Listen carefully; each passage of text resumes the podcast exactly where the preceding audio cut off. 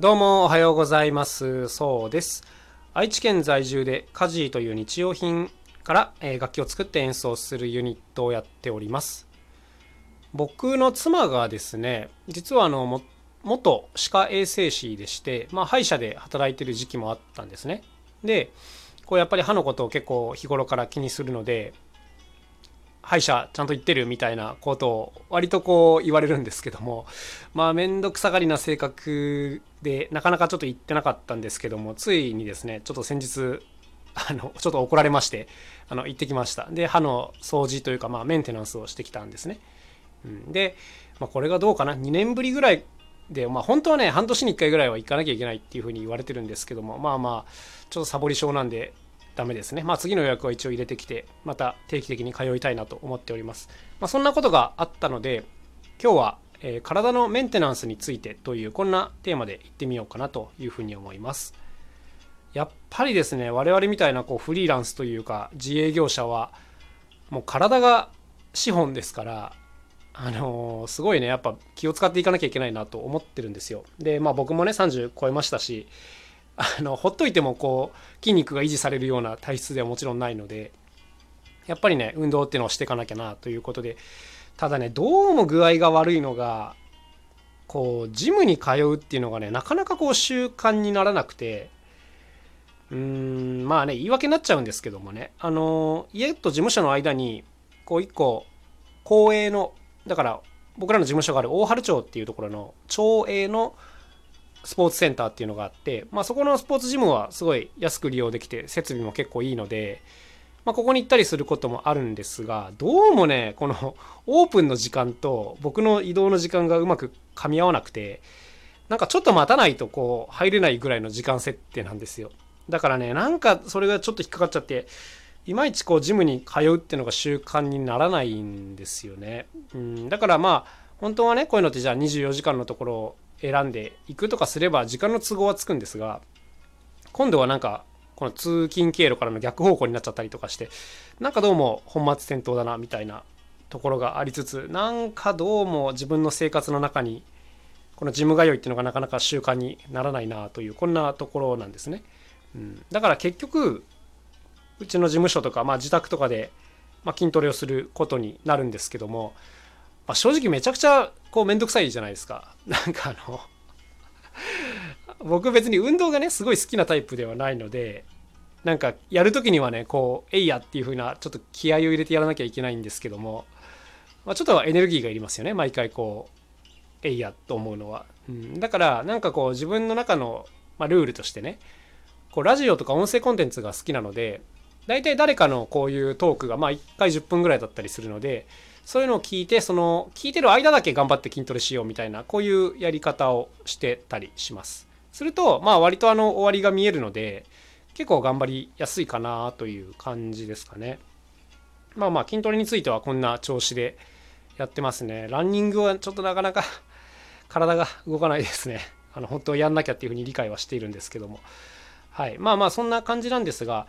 一応僕はですね、まあ、比較的健康な体を持ってましてもこれは本当にねありがたいことだなと思うんですけどもまあだから比較的軽めの運動でなんとかこう生活を維持できているかなというところではあるんですがまあね今日のねトークテーマは体のメンテナンスについてという感じなんですけどもでも実際ね僕本音を言うとすっごいこう大事なのは、まあ、体の健康ももちろんなんですが精神的な健康だなというふうに常々思ってるんですね。うんなんか僕らってこう要するに仕事を決められた量があってそれをやっていくっていうことじゃなくて頼まれてもないのにやるっていうことをすごいねやっていかなきゃいけないんですよ。別に誰に言われたわけじゃないけどやってるっていうことがすごい財産になっていくので日頃からねこう自分の何て言うんですかね中から湧き上がってくるものっていうのを形にしていかなきゃいけないんです。でこういうのってやっぱりこう精神的に不健康だと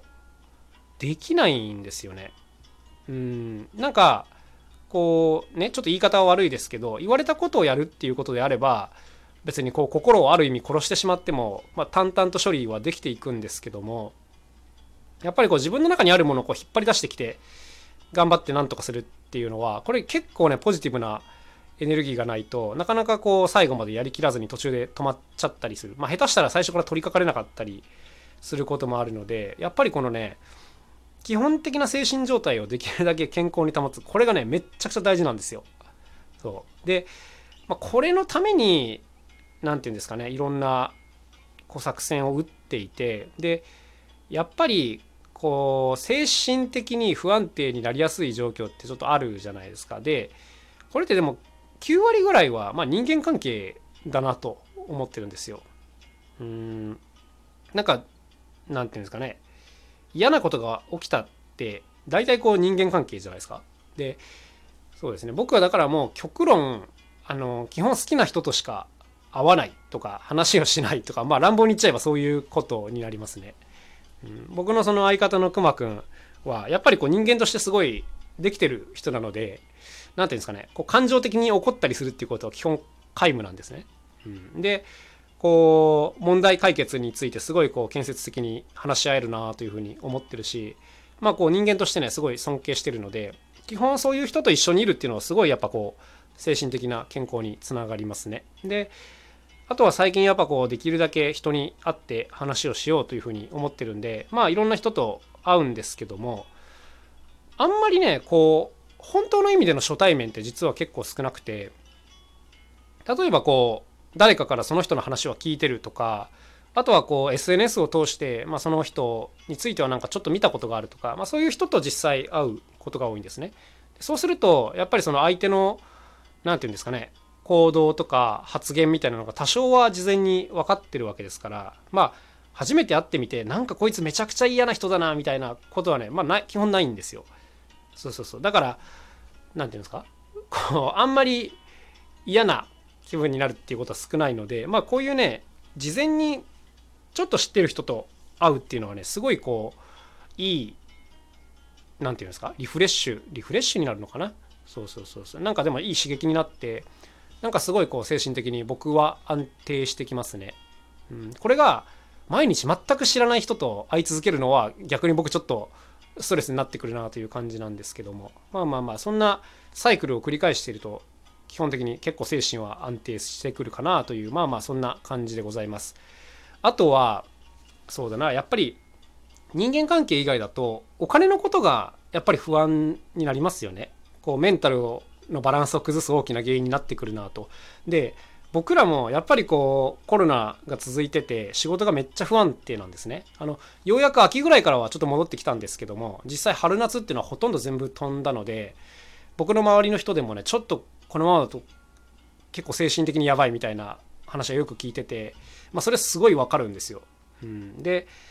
まあお金に関してはですね、まあ、正直あのなんとかするしかないですよねやっぱ。あの音楽の仕事が入らないんだったらもうアルバイト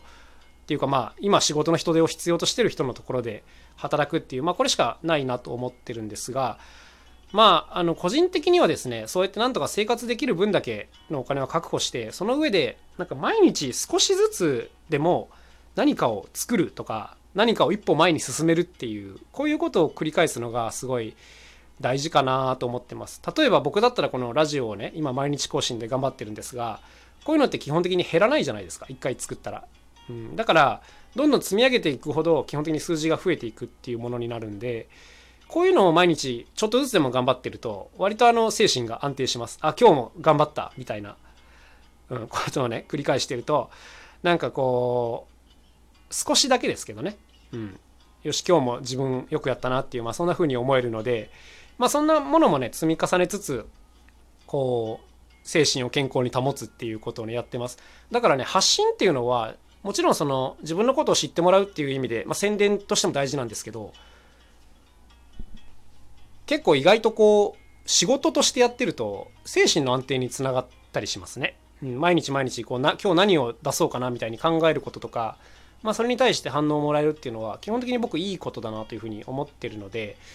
まあちょっとね、ぐらついてるっていう方はね、毎日発信頑張ってみるとかいいんじゃないでしょうか。はい。ということでね、今日は体のメンテナンスと、あと心のメンテナンスについてちょっとお話をしてみました。まあよかったら何か参考にしてみてください。というわけで今日はこの辺にしたいと思います。また楽しい一日を過ごしてください。さようなら、また明日。